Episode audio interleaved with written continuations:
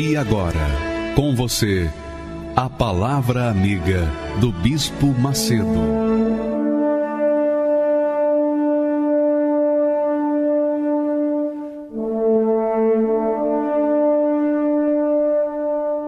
Olá, meus amigos, Deus abençoe a todos, que o Espírito Santo, o Espírito de Deus, venha envolver a sua vida agora, neste momento neste exato instante em que você crê na palavra de Deus, na, nas promessas de Deus.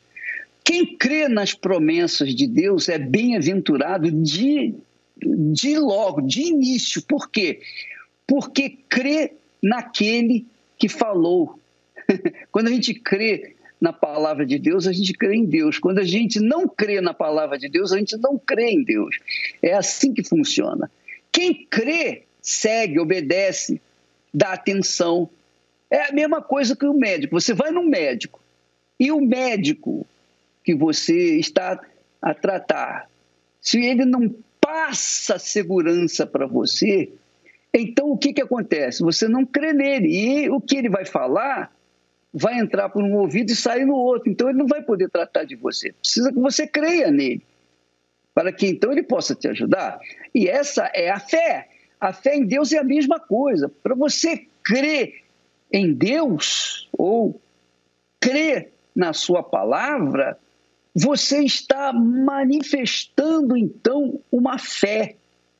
Uma fé quer dizer uma certeza, não é religião, não se trata de religiosidade, se trata de fé, de certeza, de convicção pessoal que pode todo mundo não crer, mas isso está dentro de você. Você acredita naquilo e então você apoia os seus pensamentos, a sua vida naquilo que está escrito. E veja só a palavra que Deus nos dá, porque mesmo crendo em Deus, presta atenção, mesmo crendo na promessa de Deus, a gente enfrenta problemas, dificuldades, a gente passa por injustiças, a gente sofre, sofre e ter, às vezes, que dar outra face. Né? Levou uma bofetada de um lado, a gente, então, por mandamento do Senhor Jesus, nós temos que dar outra face. Isso é difícil, mas é o que nós temos que fazer, é o que está escrito, é o que nós temos que obedecer. E para obedecer, a gente não tem que sentir, a gente tem apenas que obedecer. Né? Isso é verdade? Afinal de contas, é a palavra de Deus. Quando a gente ouve a palavra de Deus, ela vem, a palavra que tem espírito e vida, ela vem e dá vida àqueles que nela creem. E quem crê recebe os seus benefícios. Quem não crê vai fazer o quê? Mas Veja só como Deus é maravilhoso, como Deus é grande, como Deus é glorioso, como Deus é justo, perfeitamente justo. Vamos ver essa palavra agora que eu escolhi para você hoje. Veja só o que o Espírito Santo fala através do seu servo, o apóstolo Paulo. Ele diz: E sabemos e sabemos, quer dizer, não sentimos.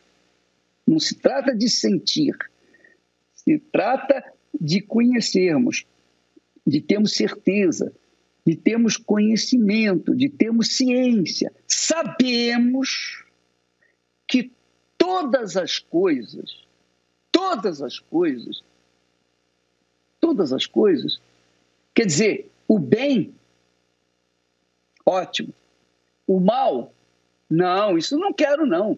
Mas aqui está dizendo, e sabemos que todas as coisas contribuem juntamente para o bem. Olha só, e sabemos que todas as coisas contribuem juntamente para o bem, mesmo que dentre as todas as coisas venha o mal. Mesmo que venha o mal. Foi o que aconteceu com Jó. Quando os filhos de Deus entraram na presença de Deus, Satanás também veio junto. O mal veio junto. E o que, que aconteceu? Você sabe da história.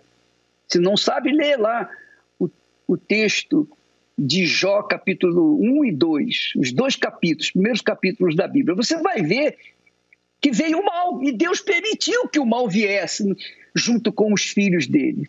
Pode? O bispo, a mesma coisa acontece hoje.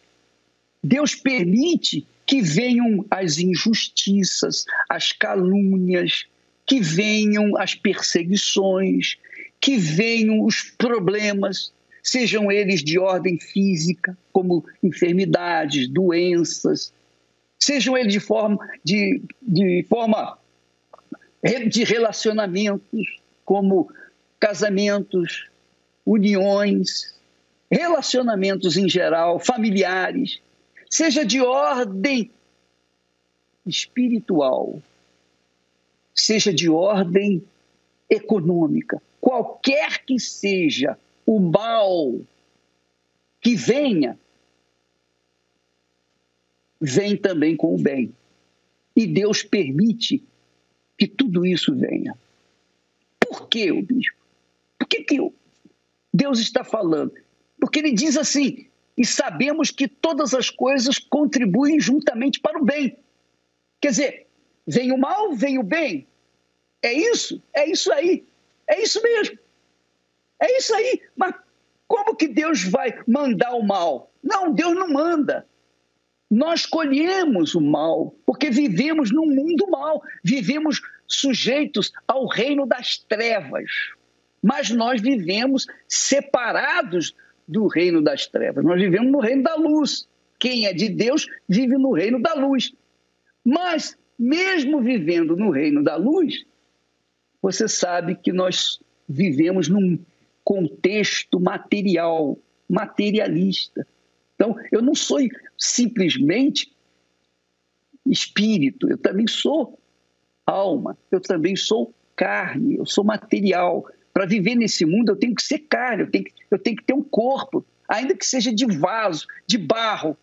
Mesmo assim, esse vaso perecível, ele está sujeito a receber a chuva, o calor do sol, o frio. Está vivendo nesse mundo. Então, Deus permite que venham o bem e o mal juntamente. Juntamente. Porém, para os que creem em Deus, tudo que vier é bom. Tudo que vier, a gente tem que dar graças a Deus. Sabe por quê? Olha só e sabemos que todas as coisas contribuem juntamente para o bem daqueles que amam a Deus. Quem ama a Deus crê em Deus. Quem crê em Deus ama a Deus. Essa é a realidade. E amar não é sentir, porque você não pode amar uma pessoa sem conhecê-la, sem vê-la, sem tocá-la, sem senti-la. E é esse o amor que Deus nos dá para com Ele. Nós não sentimos, mas nós cremos, acreditamos e pautamos a nossa vida dentro da palavra dele, dentro da disciplina, da lei, do mandamento, da ordem, na palavra dele. Quando nós fazemos isso, nós estamos o quê? Nós estamos crendo em Deus. E crendo em Deus, nós estamos amando a Deus. Então ele, ele disse: sabemos que todas as coisas contribuem juntamente para o bem. Quer dizer, o mal e o bem vêm juntos, mas contribuem para o bem. Mesmo o mal contribui para o bem. Jó veio conhecer a Deus depois que o mal afligiu o seu corpo físico. Você sabia disso? Jó ouvia falar de Deus, era temente, era íntegro, reto, temente ao Senhor e fugia do mal. É, quer dizer, ele é era um homem de Deus, mas não conhecia o Senhor. Mas quando veio o mal, quando o diabo lhe trouxe o mal, e ele sofreu por muito tempo, então ele teve acesso a Deus, ele conheceu a Deus. Tanto que ele, no final do seu sofrimento, ele disse: Eu ouvia falar de ti, mas agora os meus olhos te veem. Está vendo? Quer dizer, o mal veio juntamente com o bem para a vida de Jó. Mas o mal obrigou Jó a chegar-se a Deus e conhecer o Senhor. Então, sabemos que todas as coisas contribuem juntamente para o bem daqueles que amam a Deus. Agora, daqueles, isso é importante, daqueles que são chamados segundo o seu propósito, quer dizer, o propósito de Deus. É óbvio que, como Jesus disse, muitos são chamados, mas poucos são escolhidos. Então, só os poucos escolhidos é que têm essa bem-aventurança, têm consciência de que aqui no mundo vem o bem, mas também vem o mal. Porém, o mal não é para o mal, o mal é para o bem. O mal, o, a fonte do mal pensa que é para destruir, para desgraçar, porque é esse o objetivo do mal. Só que o mal, o mal contribui para que a pessoa conheça o bem. Então, venha se converter. Lá no Salmo 119, no versículo, 100, no versículo 71, se eu não me engano, diz assim: Foi-me bom, Senhor, ter sido afligido, para que conhecesse os teus decretos. Quer dizer, foi bom para o salmista ter sido afligido pelo mal, para que então ele pudesse buscar ajuda em Deus e conhecer o bem. É isso que acontece. Está aí escrito: foi-me bom ter sido afligido para que aprendesse os teus estatutos, quer dizer, a tua palavra, a tua lei, os teus mandamentos. Então, amiga e amigo, qualquer que seja o problema que você esteja vivendo neste momento, se você ama a Deus, se você teme ao Senhor, se você crê em Deus, então é para o seu bem. Pode ter certeza disso. Agora, se você não ama, se você não crê nele, então eu não posso falar nada, não vou, não vou acrescentar mais nada. Mas uma coisa eu sei: quando vem a aflição para os que amam a Deus, é para o bem. Qualquer coisa que vier para os que creem em Deus, contribui para o bem dessas pessoas. Essa é a fé. Foi isso que foi, foi essa fé, foi essa fé que norteou a vida do apóstolo Paulo. Ao ponto dele dizer, chegar e dizer, olha, para mim o morrer é lucro. Morrer é lucro. Porque para mim tanto faz como tanto fez. Eu não tenho nada a perder nesse mundo. Essa é a realidade. Quem vive na fé vive nessa convicção quem vive na fé inteligente, quem vive na fé racional, não a fé emotiva, aquela fé que pensa, aquela fé que pauta a sua confiança naquilo que está escrito. Porque o que está escrito é o que está determinado, decretado pelo próprio Deus e ninguém vai mudar isso. Ninguém pode mudar. Essa é a realidade. Então, você que está passando por momentos difíceis, dificuldades. Você sabe que os problemas vêm para todos. Todos, todos, tanto para os bons quanto para os maus. Mas quando problema, os problemas vêm para os bons, os bons sabem bem. Eu sei que esse problema é apenas uma é, é apenas temporal. Hoje está chovendo, trovejando, ventando, mas amanhã nós vamos ter um sol bonito, limpo, não vai fazer frio, enfim. É assim que funciona. Quem é de Deus tem essa fé, essa esperança de que amanhã vai melhorar. E se não melhorar amanhã, vai melhorar depois da manhã. E se não melhorar nesta semana, vai melhorar na semana que vem. Ah, vai. De uma, uma coisa você pode ter certeza: vai acontecer. Esta é a mensagem da fé racional, inteligente, que quem crê em Deus, no Deus da Bíblia Sagrada, sabe. Quem não crê, paciência. Vamos assistir agora o testemunho da Cleonice.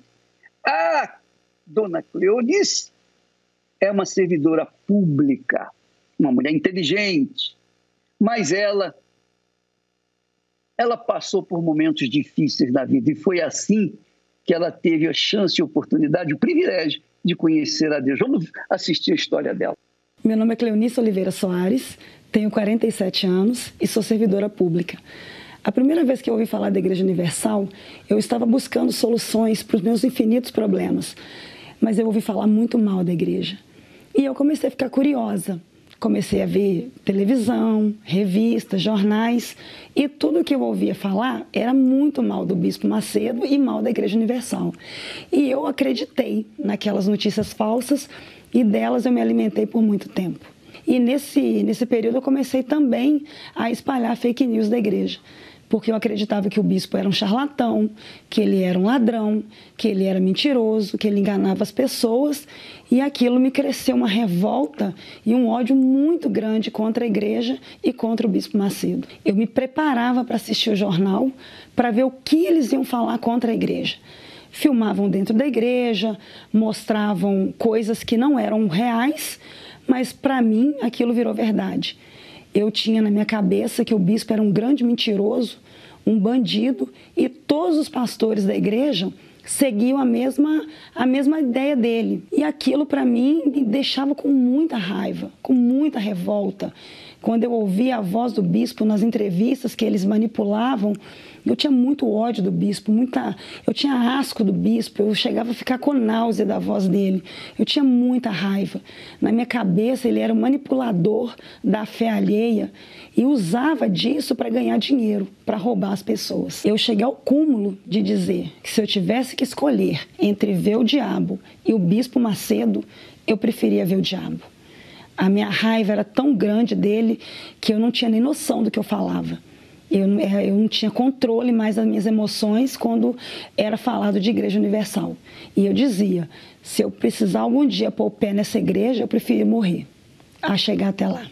Mas nesse mesmo tempo eu estava sofrendo.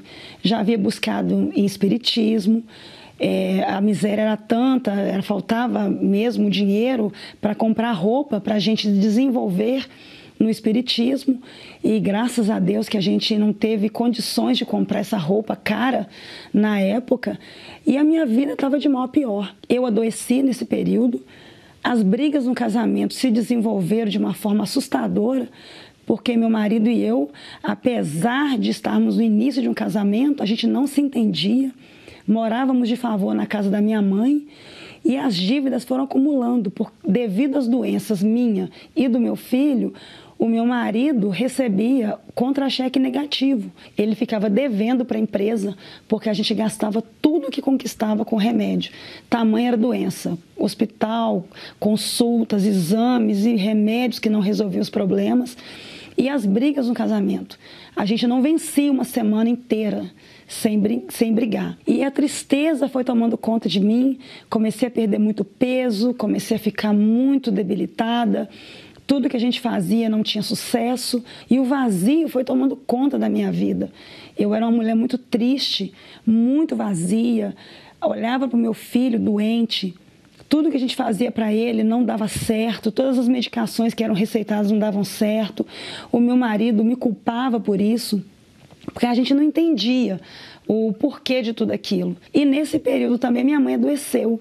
A minha mãe começou com uma dor na perna que ficou 12 dias entrevada em cima de uma cama. E o médico simplesmente disse para ela: Eu não sei o que a senhora tem, porque eu não consigo achar nada nos exames. E nesse período que a gente estava passando esse tanto de problema, teve um evento da Igreja Universal no Mineirinho e a minha sogra pediu o meu marido para levá-la. E ele levou. E eu falei assim: eu não acredito que você vai levar ela nesse evento dessa igreja. E ele falou assim: Eu vou levar. Minha mãe me pediu, eu vou levar. E levou a mãe dele a esse evento. Chegando lá, ele acabou ajudando pessoas paralíticas a chegarem nos seus lugares. Ele ajudou pessoas que estavam é, cadeirante, pessoas com muletas. Ele acabou ajudando muita gente. E durante a oração, ele viu essas mesmas pessoas que ele levou, que ele ajudou a carregar, ele viu essas pessoas levantando as cadeiras de rodas, soltando as muletas e andando normal, como se elas nunca tivessem tido doença. Quando ele chegou e me contou, eu disse para ele: como assim você acredita que isso é verdade? Isso nunca seria verdade. Você não vê que eles pagam as pessoas para fazerem isso? Ele falou assim: você não estava lá para você ver. Eu vi debaixo dos meus olhos os milagres acontecendo. Eu falei assim: olha, você é um bobo e está deixando a sua mãe ser enganada por essa igreja. E isso é ridículo, porque a sua mãe já é uma mulher mais velha, você deveria incentivá-la a procurar um lugar que ela não fosse enganada. E você está levando ela para um lugar que ela está sendo enganada e roubada. Mas eu não acreditava. Só que nesse sofrimento da minha mãe, um tio meu que estava afastado da presença de Deus, ele resolveu procurar uma igreja para buscar o Senhor Jesus. E foi nessa, nessa busca dele que ele saiu pela cidade procurando um lugar para ficar, que ele encontrou um núcleo da Igreja Universal. E ele foi lá, conversou com o pastor, ia ter uma oração forte na sexta-feira. E aí ele chegou contando para gente. E eu já disse: eu não vou que eu tô com criança pequena e eu não tenho condições de ir. Ele falou assim: olha, mas alguém vai ter que lutar pela sua mãe. Eu falei assim: não, mas eu não posso ir. Mas não é porque eu não podia ir, eu não queria ir, porque a, resistência contra a igreja era enorme. A minha irmã se dispôs, falou assim: não, eu vou, eu vou buscar pela nossa mãe. E um obreiro orou na blusa da minha mãe e falou assim: olha, coloca na sua mãe essa blusa, ela vai sair da cama. Aí a minha irmã se assustou com aquela fé porque a gente nunca tinha ouvido falar daquela fé. E ela levou a blusa para minha mãe. Ela vestiu a blusa, naquela noite ela dormiu e no dia seguinte ela saiu da cama. Eu me assustei com aquilo. Eu falei assim: peraí, e aí? O que estão falando da Igreja Universal? Como assim? Por que, que falam tão mal da igreja, sendo que a minha mãe, que eu estou vendo sofrer, saiu da cama? Tem alguma coisa diferente lá. E foi aí que no domingo a nossa família foi toda para a igreja, como uma, com uma alegria enorme de ver a minha mãe andando outra vez. É lógico que eu cheguei muito desconfiada, um olho aberto e outro fechado, porque eu tinha medo de ser roubada, não tinha nada, doente, o marido endividado, o filho doente, mas eu tinha medo de ser roubada. Então eu cheguei muito desconfiada, muito reticente, mas comecei a participar das reuniões, fui participando das correntes e eu comecei a perceber que tudo aquilo que, que falavam na mídia não era verdade. Eu comecei a escutar a palavra amiga do Bispo Macedo, comecei a conferir na Bíblia tudo que ele dizia e eu fui aprendendo, gente, não é nada daquilo que diziam. E aí eu fiquei com vergonha de ter sentido tanta raiva do bispo ter sentido tanta raiva da Igreja Universal, eu percebi uma diferença que eu não tinha visto em lugar nenhum. As pessoas eram muito acolhedoras, os obreiros, eles eram muito felizes e eu tinha uma tristeza muito grande dentro de mim, porque eu estava passando muitos problemas no casamento, com filho, com tudo. Eu me perguntei, o que, que eu estou fazendo lá fora? Por que, que eu sou tão vazia? O que, que essas pessoas têm de diferente? Eu saí dali com uma outra visão.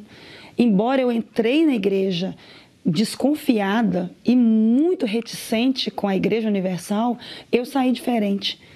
Eu saí pensando: aqui tem Jesus. Essa alegria não é aleatória, essa alegria não é à toa. As pessoas são diferentes. E como que o bispo vai enganar tanta gente? Eu comecei a me perguntar, a me questionar. Recebi orações, fui alcançada com milagres, eu fui ajudada, meu filho foi ajudado, meu filho foi curado de asma, a médica já tinha dito que ele não, talvez se sarasse, era lá pela adolescência, na fase adulta, se é que algum dia teria cura. Eu fui curada, as pedras sumiram dos meus rins, eu tinha muita pedra nos rins, as pedras sumiram, nunca fiz procedimento nenhum. O meu casamento foi restaurado, as brigas pararam.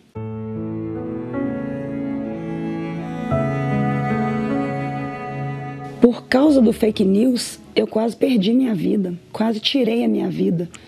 De tanto acreditar em notícias falsas, eu sofri muito. Eu odiei, eu tive raiva de um homem, um homem de Deus, que orava por mim sem nem saber da minha existência. Como eu pude ter tanta raiva do bispo, uma pessoa que salva almas, que luta por uma alma. O sonho dele sempre foi ganhar almas e ele orava por mim. E eu, por conta do fake news, odiei o Bispo Macedo com muita força. Eu quase perdi a minha vida, quase perdi a minha família, porque eu brigava contra a igreja, eu brigava com quem quer que seja para defender a minha teoria que a Igreja Universal era um, um covil de ladrões. Então, hoje, fazendo os trabalhos sociais da igreja, quando a gente fala do Senhor Jesus, o Deus da Igreja Universal, eu que era perseguidora, hoje eu sou perseguida.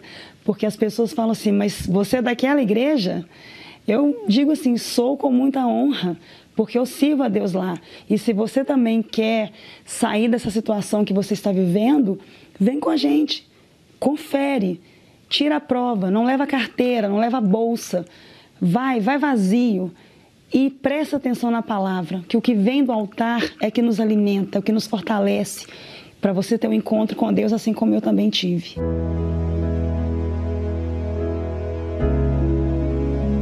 Eu falo isso hoje porque, pela misericórdia do Senhor Jesus e graças a Deus pela vida do bispo que iniciou essa obra, hoje eu tive a oportunidade de conhecer o Senhor Jesus eu me batizei nas águas, eu recebi o Espírito Santo. Hoje eu sou mobreira há oito anos, eu sirvo a Deus, eu ganho almas, eu faço parte do grupo Depressão Tem Cura, ajudo outras pessoas a encontrar o mesmo Deus que mudou a minha vida. Então, não dê ouvidos às fake news. Procura saber o que é verdade, o que é mentira. Não siga a cabeça dos outros, não dê ouvido à notícia falsa. Se você tem dúvida, vem para cá, vem descobrir pessoalmente. Venha para você ver com os próprios olhos o que eu vi. Porque se eu não tivesse dado ouvido a tanta notícia falsa, eu teria abreviado meu sofrimento.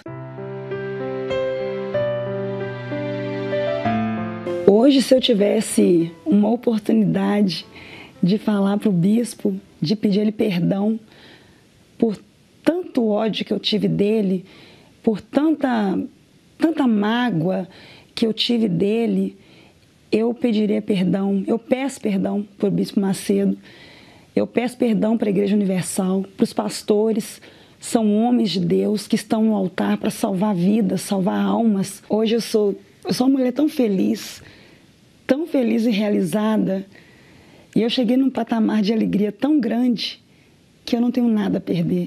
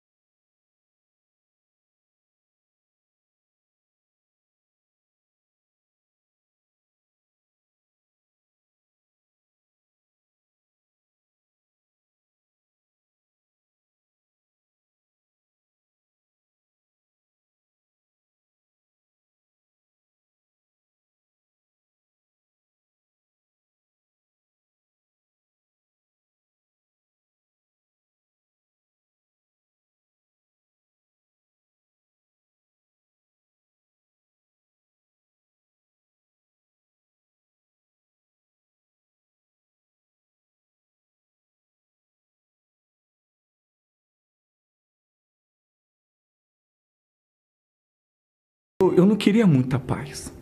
Eu só queria um pouquinho de paz. Era o que eu mais desejava na minha vida, porque eu não tinha paz. A minha vida era um tormento 24 horas. A depressão era muito grande.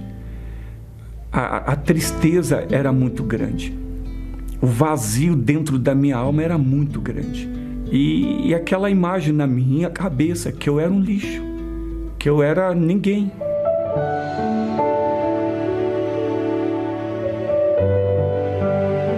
E quando eu cheguei na igreja, que eu entrei ali, foi tudo que eu estava procurando.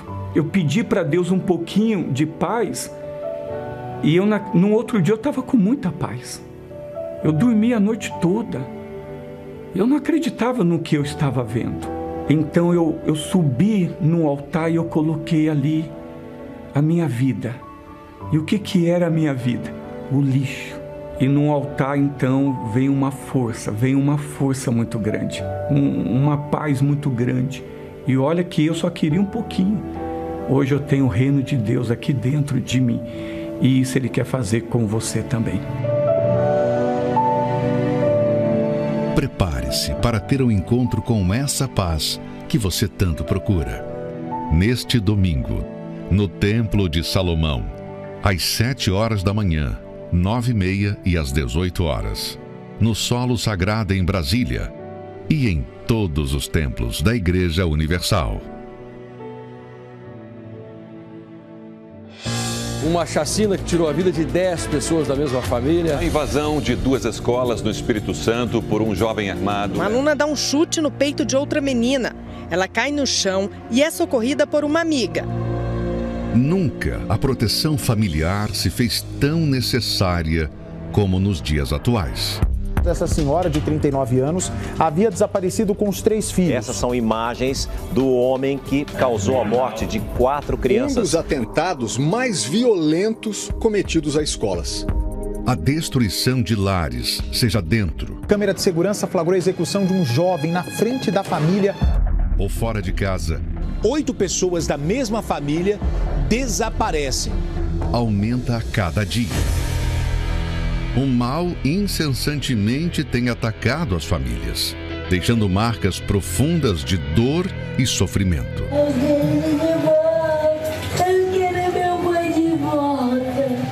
E em meio a tantos riscos, somente a proteção divina é capaz de guardar por inteiro todo o nosso lar.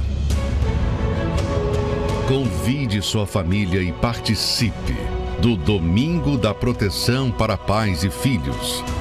Neste domingo, 30 de abril, às 7, 9 e meia da manhã ou às 18 horas, no Templo de Salomão, Avenida Celso Garcia, 605, Brás, no solo sagrado em Brasília, com a presença do Bispo Macedo, QS1 Pistão Sul Taguatinga e em todos os templos da Universal.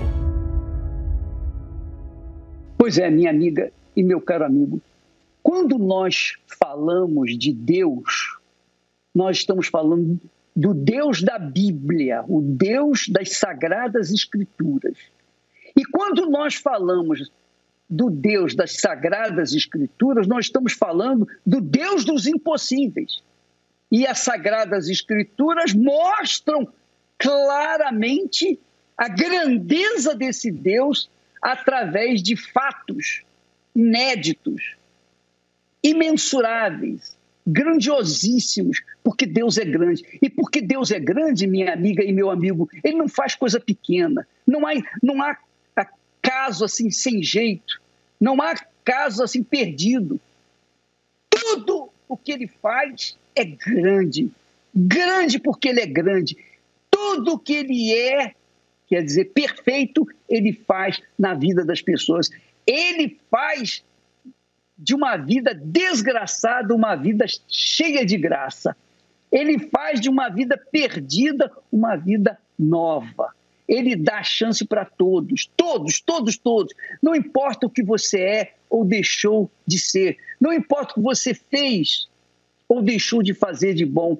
Não importa o quão pecador você é. Se você merece, se você não merece, não importa. Se você é mocinho ou você é bandido, não importa. O que importa sim Se você crê nesse Deus grande, ele transforma a sua vida. Experimente isso. Venha neste domingo participar de uma das reuniões em qualquer igreja universal do Reino de Deus. Não precisa ser na reunião comigo, não. Qualquer servo de Deus na Igreja Universal do Reino de Deus tem a autoridade divina para abençoar a sua vida. Não importa a pessoa, não importa o templo, a casa onde está o servo de Deus, mesmo que seja numa comunidade muito simplesinha. Se Deus é com o servo dele, então coisas grandes têm que acontecer na sua vida. E é o caso da Regirlândia. Aconteceu com ela. Ela era uma garota de programa. Tinha jeito para ela? Aos olhos humanos, não. Mas para o Deus dos impossíveis, para o Deus das sagradas escrituras, teve jeito. Vamos ver a história dela também. Devido a ter que aguentar ficar ali do lado de um, de um homem que eu nunca nem tinha visto, eu precisava estar sob efeito de alguma coisa. Então eu já bebia, eu comecei a beber mais. Eu já fumava maconha, eu comecei a fumar mais maconha. E foi quando eu descobri a cocaína. Então, assim, a cada dia que passava, eu me entregava mais e mais. Meu nome é Regilândia e eu vim contar hoje o que a depressão me causou. Eu recebi uma oportunidade para vir aqui para São Paulo para trabalhar em casa de família, a princípio criar de duas crianças. E eu cheguei aqui, eu comecei a trabalhar nessa casa. A princípio, eu cuidava muito bem das crianças, zelava pela casa da pessoa. Porém, é, por eu já ter dentro de mim vários problemas espirituais, eu comecei a fazer as coisas de qualquer jeito. Eu maltratava as crianças, não em relação a bater, mas eu é, falava grosseiramente com elas. Eu mentia para essa pessoa que tinha me contratado. Eu falava várias coisas horríveis para as crianças. Então, assim, devido a isso, ela acabou me mandando embora da casa dela. E eu comecei a trabalhar no restaurante e eu conheci uma menina que me tornei muito amiga dela. E nós fomos morar juntas. Só que nós passamos a enfrentar vários problemas financeiros que nós duas fomos saímos desse trabalho. Então ela teve a ideia da gente sair por vários lugares aqui do Brasil é, em casas noturnas para fazer programa. Quando nós descobrimos o valor que nós ganharíamos né, vendendo o nosso corpo, logo a gente se animou. Então nós começamos a viajar por várias boates aqui, nós éramos bem recebidas, nós nunca, nunca fomos obrigadas a fazer nada. Porém, quando a gente entra nesse, nesse mundo da prostituição, é uma maquiagem que é colocada. Você tem o dinheiro, você sai com várias pessoas, você vai nas melhores festas, você pode acompanhar vários homens. Só de estar ali você já está ganhando. Porém, é uma porta para você entrar no vício. E foi isso que aconteceu comigo. A princípio, eu nunca tinha experimentado a cocaína mas devido às noitadas, devido eu ter que ter, é, ficar acordada, devido eu ter que aguentar ficar ali do lado de um, de um homem que eu nunca nem tinha visto, eu precisava estar sob efeito de alguma coisa. Então eu já bebia, eu comecei a beber, a beber mais. Eu já fumava maconha, eu comecei a fumar mais maconha. E foi quando eu descobri a cocaína que ela me daria essa alegria, a qual também já procurava. Então eu, eu é, usava cocaína todos os dias, às vezes nem precisava eu receber o valor ali por estar com aquele, homem, mas só de, de, de eu saber que ele tinha cocaína, eu já ia para o quarto com ele. Então, assim, a cada dia que passava, eu me entregava mais e mais. Quando eu estava sob efeito da cocaína, de tudo que eu usava, estava tudo maravilhoso. Eu esquecia da tristeza que eu sentia, eu esquecia da angústia, eu esquecia dos meus traumas. Mas quando eu entrava para o meu quarto, que aquelas luzes coloridas elas se apagavam, eu me encontrava comigo mesmo. Ali eu via a minha real condição, porque eu era uma pessoa triste, eu era uma pessoa depressiva, uma pessoa que queria morrer. Eu tinha pânico eu, todos, todas as noites quando eu ia para o meu quarto dava a impressão que eu ia morrer, eu tinha um aperto muito grande no meu coração. Muitas das vezes eu escrevia até cartas é, para se alguém me encontrar morta, entregar para os meus familiares caso eu morresse naquela noite, porque era assim que eu me encontrava. Aquela tristeza ela tinha dentro de mim, aqueles pensamentos ruins, era to toda vez que o efeito da cocaína passava, vinha aquela pressão na minha cabeça. E era assim que eu me sentia todas as noites quando o efeito de tudo passava. Depois que eu me relacionava com essas pessoas, que no caso era com homens e com mulheres, com casais, eu me sentia a pessoa mais suja, mais suja do mundo. Nada podia tirar de dentro de mim aquela sujeira. Nem um banho de duas horas poderia tirar, porque quanto mais eu me limpava, mais suja eu me sentia. E e eu falava para mim mesma que eu não ia mais fazer aquilo, mas quando chegava outro dia eu estava fazendo aquilo tudo de novo e eu me sentia a pessoa rejeitada por, por estar naquela situação. E ninguém nunca ia querer estar próximo de mim, ninguém, nenhum homem ia querer me assumir, porque eu já tinha me relacionado com tantas pessoas, que homem que ia querer estar comigo, sendo que eu já tinha passado na mão de tantos homens. Eu até queria sair daquela situação, daquele mundo que eu vivia, de todas as coisas que eu fazia só que eu não tinha uma direção do que fazer, porque até porque eu me lembrava do que tinha acontecido comigo na minha infância, dos abusos que eu tinha sofrido, das brigas entre os meus pais. Então eu não vi uma saída para mim. Para mim era aquilo era a minha vida, eu ia morrer daquela forma. Então, por mais que eu tivesse desejo de sair daquela vida que eu levava, eu não tinha uma direção, eu não tinha um norte a seguir. Então foi quando eu tentei pular de um sétimo andar de um prédio onde eu morava.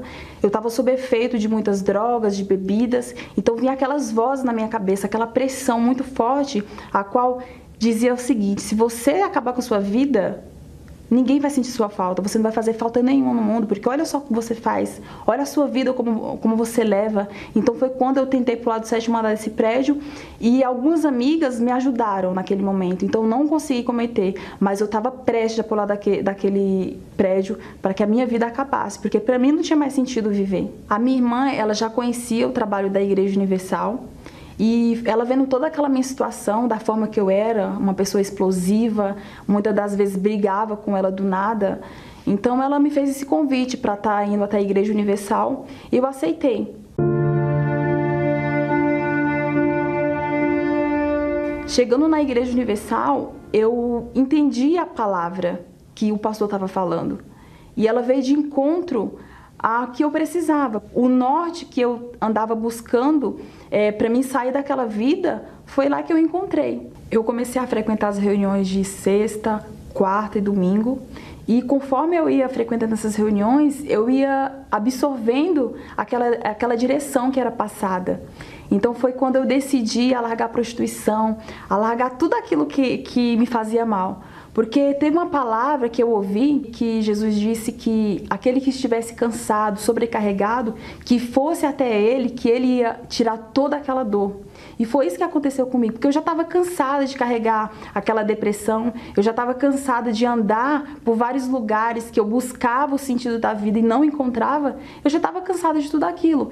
E quando eu ouvi essa palavra, ela veio de encontro à minha necessidade. Foi quando me ensinaram sobre o batismo nas águas, que quando a gente desce as águas, o que acontece? Deus ele lança todo o nosso pecado, toda a nossa vida velha no mar do esquecimento. E isso não é as águas que vai fazer, é as nossas atitudes. Então, como eu estava decidida a mudar de vida, ser uma nova pessoa, eu desci naquelas águas e pela minha decisão, pela fé que eu aprendi, eu iria ser uma nova pessoa. E foi isso que aconteceu. Ao decorrer das reuniões de quarta-feira, domingo, eu fui ensinada a como desenvolver a minha salvação. Porque só o batismo nas águas não adianta uma pessoa mudar. Ela tem que ele desenvolver a, a salvação dela dia após dia. Me deram um livro que se chama Nos Passos de Jesus, onde lá explicava tudo sobre o Espírito Santo, os passos que eu deveria seguir para recebê-lo. E assim eu comecei a ler esse livro e Deus ele me deu um entendimento do que eu tinha que fazer e fui guiada também por aquele livro. Aquele livro ele me ajudou a como vencer a mim mesmo, a como vencer tudo aquilo que vinha na minha lembrança, que o passado ele ainda existia. O que ia fazer a diferença, o que eu ia fazer a partir daquele momento que eu tomei a decisão de me entregar para Jesus. E aquele livro ele me ajudou muito. Então, para mim receber o Espírito Santo, eu entendi que eu tinha que dar o meu 100%.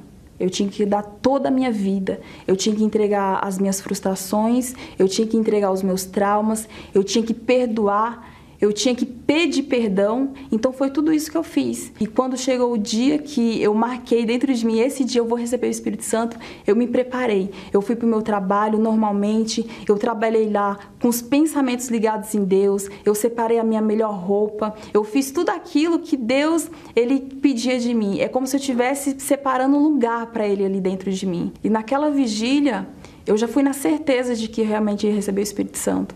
Então, quando foi chamado as pessoas para ir na frente do altar, eu fui. E ali eu fui sedenta. Eu fui como uma pessoa que estava ali há, dias sem beber água, que estava sedenta, que estava com muita sede. E como eu já tinha entregado tudo que Deus tinha pedido, tinha entregado o meu 100%, toda a minha vida, tudo aquilo que Deus tinha me pedido, então, quando eu busquei, quando eu chamei, eu convidei o Espírito Santo para ele fazer morada dentro de mim, eu busquei como se não houvesse amanhã, como se fosse a última coisa que eu pudesse buscar com toda a minha força nesse mundo. E foi quando ele veio sobre a minha vida. E toda, toda aqui, aquelas dúvidas que tinha dentro de mim, elas naquele momento elas saíram. Eu me senti a pessoa mais amada, a pessoa mais abençoada, porque quando o Espírito Santo ele veio sobre mim, a alegria ela transbordou, a paz, uma pessoa que não tinha não, não conseguia dormir, aquela pessoa que era alvoroçada, ela não sabia o que fazer, ali dentro ela vê a paz dentro de mim.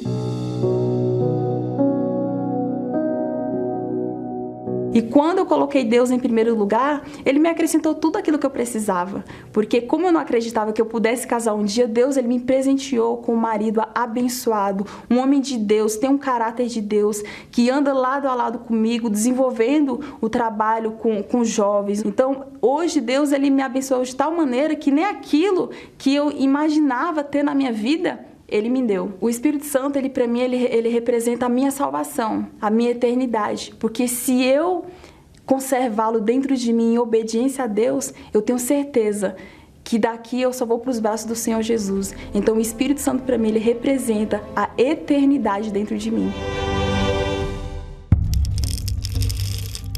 Eu tomei remédio tarja preta durante 40 anos.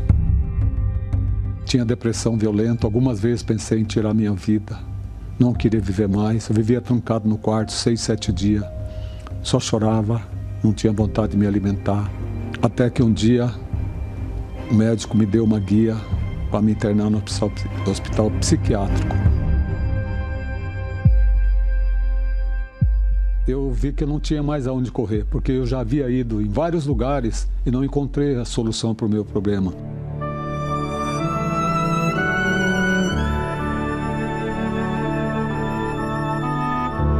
Quando eu cheguei ali, que eu comecei a ver a transformação na minha vida, minhas familiares também começou a ver, aí eu falei, eu estou no lugar certo.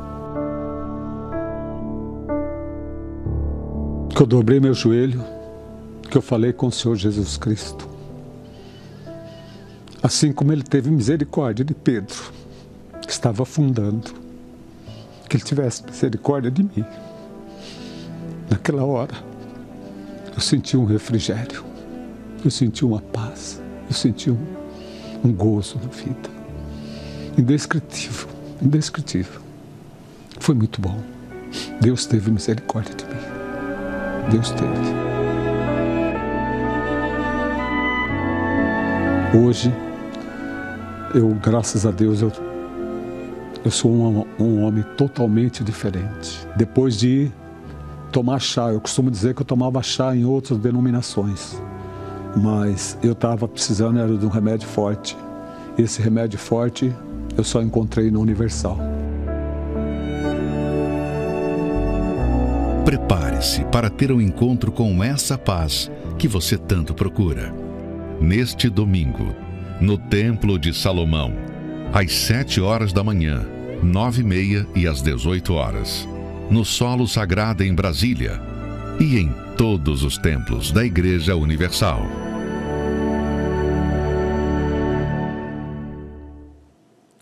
Agora nós vamos invocar o justo juiz, o Deus Todo-Poderoso. E eu tenho certeza que ele vai te responder. Feche os seus olhos, é momento de oração.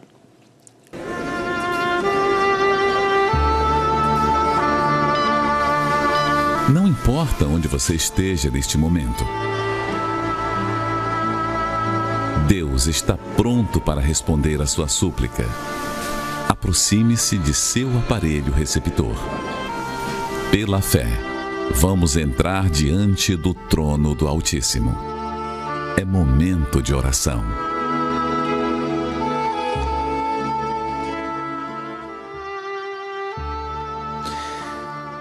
Ó Deus Todo-Poderoso, a base do teu trono é justiça. E em nome de Jesus nós te invocamos agora. Eu peço por essa pessoa que está sendo injustiçada, caluniada, perseguida, passando por momentos que ela não entende, mas confia em Ti. Mesmo sem entender, ela crê que o justo passa por muitas aflições, mas de todas o Senhor livra. O que ela não entende hoje, ela vai compreender no futuro, permanecendo contigo. Dê forças, meu Pai, para essa criatura. Dê ânimo a ela. Dê coragem para que ela não se entregue e ela consiga, meu Deus, permanecer diante de tudo que ela está enfrentando. Porque no final não tem dúvidas que o teu nome vai ser glorificado na vida dela. Eu sei que há momentos que ela não pode contar com ninguém. E o Senhor permite isso para que ela dependa exclusivamente de ti. Sustenta essa pessoa e que o sol da justiça brilhe na vida dela. Eu peço pelas pessoas que estão em conflitos, em dúvidas de que direção seguir. Dê a direção certa, meu Pai. Que os enfermos sejam curados agora. Receba saúde, receba força. Seja restaurada a sua saúde. Que a paz volte para o seu lar. Que a prosperidade volte para os seus caminhos. Que o Deus vivo agora faça o Espírito Santo te envolver. Assim como tantos testemunhos falaram aqui no programa, que foram transformados, meu Pai. Foi obra do teu Espírito. Transforma essa mulher numa nova mulher. Transforma esse homem em um novo homem.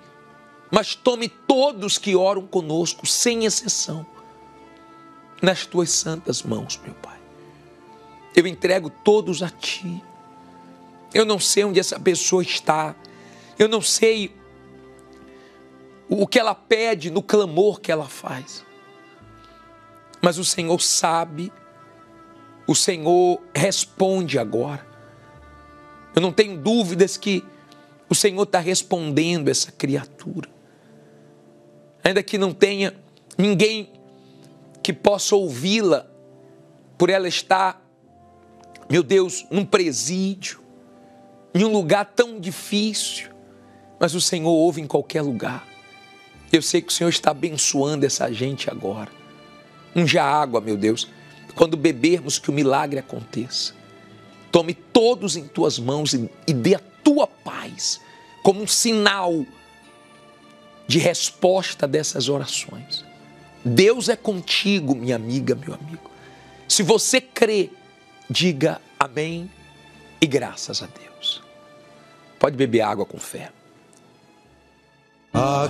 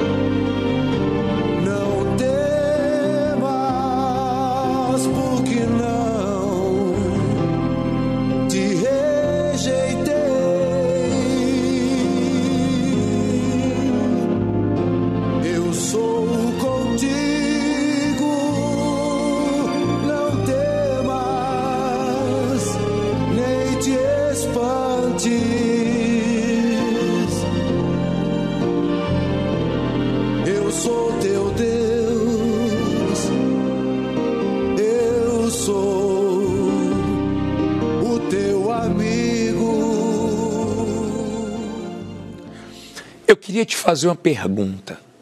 Se hoje fosse o seu último dia de vida, o que você faria? Tem gente que está salva, está cuidando da alma, ela diz assim: Eu faria o que eu estou fazendo, servindo a Deus, mantendo a consciência limpa, né? guardando o coração. Agora, tem pessoas que dizem assim: Ah, se eu soubesse que ia ser hoje, eu, eu me arrependeria dos meus pecados, eu faria isso, eu faria aquilo. Entenda, esse dia pode chegar e você é, não tem nenhum controle disso. Esse dia pode chegar é, para mim, para você, a qualquer momento. Agora, não morre e acaba, não. Morre e a nossa alma continua viva. Cuide da sua alma enquanto você pode decidir a sua eternidade. Nós temos uma reunião voltada só para isso. Domingo nós vamos estar 18 horas cuidando da sua alma aqui no Templo de Salomão.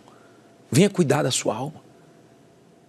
Nós vamos orar pela sua família, mas nós vamos, em especial, cuidar da sua alma. Acompanhe essa chamada, eu já volto. Brigas, separação, drogas, depressão. Há uma guerra neste mundo para destruir as famílias. O mal, a todo instante, investe de várias maneiras para deixar marcas de dor e sofrimento nos lares. E sua família? Quem tem lutado por ela?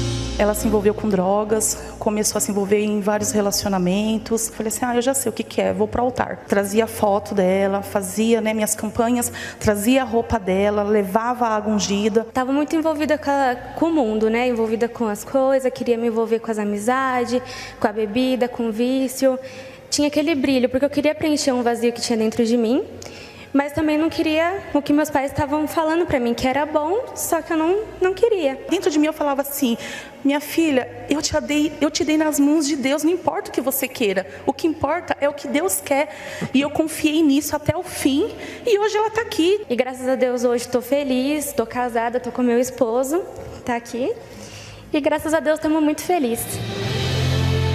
A intercessão pela família através da fé é o meio para alcançar proteção e a salvação divina de todo o seu lar. Neste domingo, 30 de abril, o domingo da proteção para pais e filhos, às 7, às 9 e meia e às 18 horas, no Templo de Salomão, Avenida Celso Garcia, 605, Brás, no solo sagrado em Brasília QS1 Pistão Sul Taguatinga e em todos os templos da Universal. Chegamos ao fim da nossa participação. Muita luz para você e até a próxima. Eu sou